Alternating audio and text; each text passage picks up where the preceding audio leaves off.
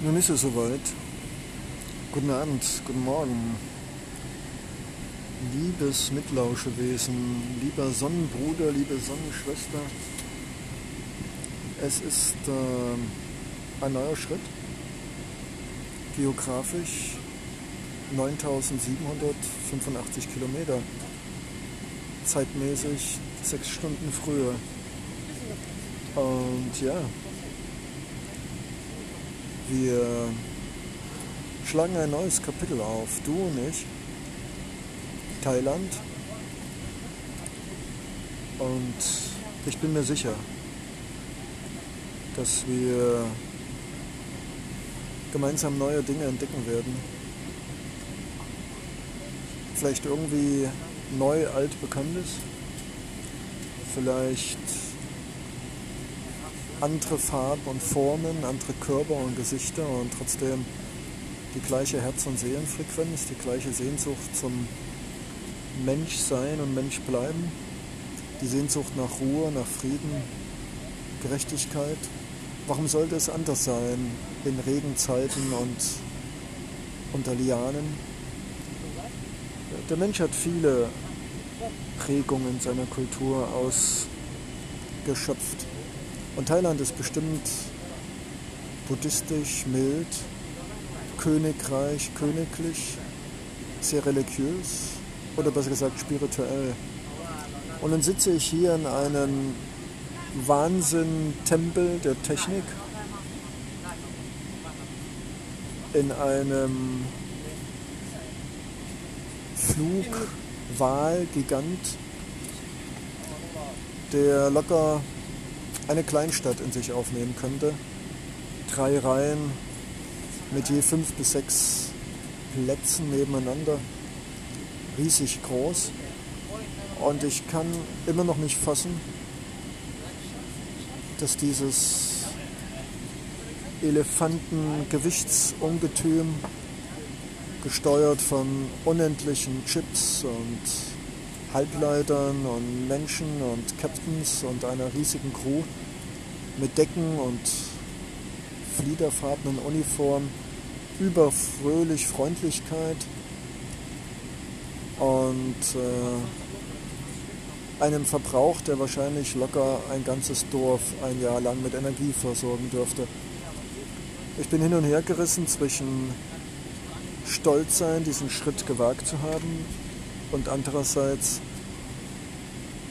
war es notwendig, nach Thailand zu fliegen? Muss ich am Ende der Welt sein?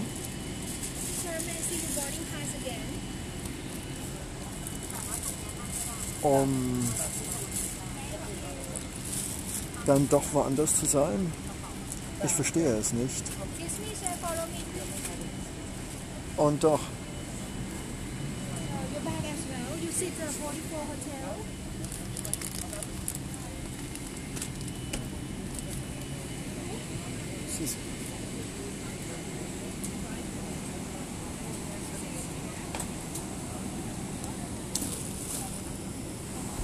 Wo wird es enden? Wir werden es nicht rausbekommen. Aber hey, alles gut. Die nette Dame mit sehr bestimmter Stimme ist zu freundlich und verweist mich auf meinen richtigen Sitz. Ich war natürlich ein Frechdachs und habe mir natürlich meinen eigenen Sitz geholt. Aber dumm gelaufen. Die Chefstewardessin kennt sich bestens aus mit Junggesellen, die sich einfach bessere Plätze suchen. Aber egal.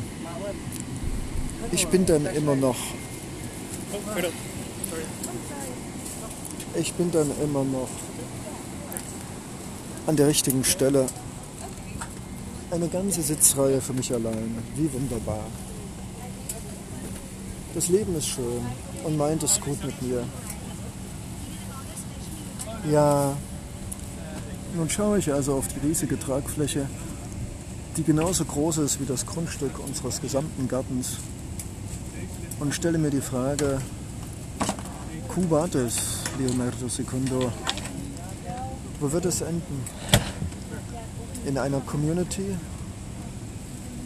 in einem Dauerhostel-Desaster, in einem wieder alles das gleiche, große Städte und billige Hostel im Sechsbettzimmer, eine nie endende Reise? Und irgendwann ausgebrannt sein?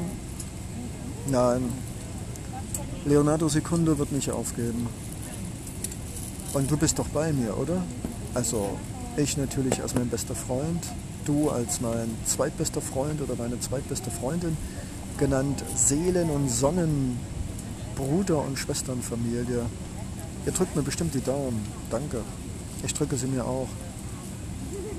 Ich finde es interessant, dass ich schon wieder in diesem Hostelkreislauf bin, nach günstigen Hosteln, sechs Bezimmern, um nicht alleine zu sein und trotzdem zu wissen, dass das nicht die Zukunft sein kann. Ein Monat Sevilla, ja, schöne Hostel. Aber ist das das Leben? Coworking, ja, gerne. Mit wem? Co-Living, ja, gerne. Co-Housing. Leonardo gibt dir Mühe.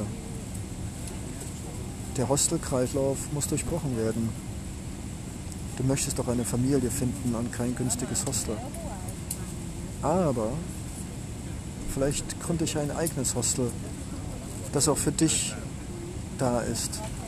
Mit Malen und Tanzen, Backen und Kochen, Tiere pflegen, alten Leuten eine Speise kochen und jungen Kindern etwas vortanzen, vorsingen und etwas über das Leben erzählen. Nein, kein Englischunterricht. Das braucht man erst später.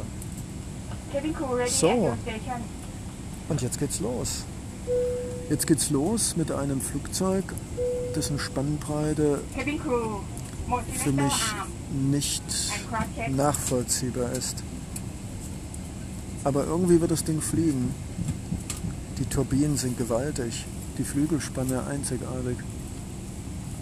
Ich werde es nie verstehen und immer als widernatürlich empfinden, in solchen Luftgiganten, Dinosauriern, die unglaubliche Energien verfressen und auch die 15 Euro, die ich extra für meinen CO2-Verbrauch bezahlt habe, machen mein schlechtes Gewissen, das ich nicht habe, weil es nichts bringen wird und nicht besser.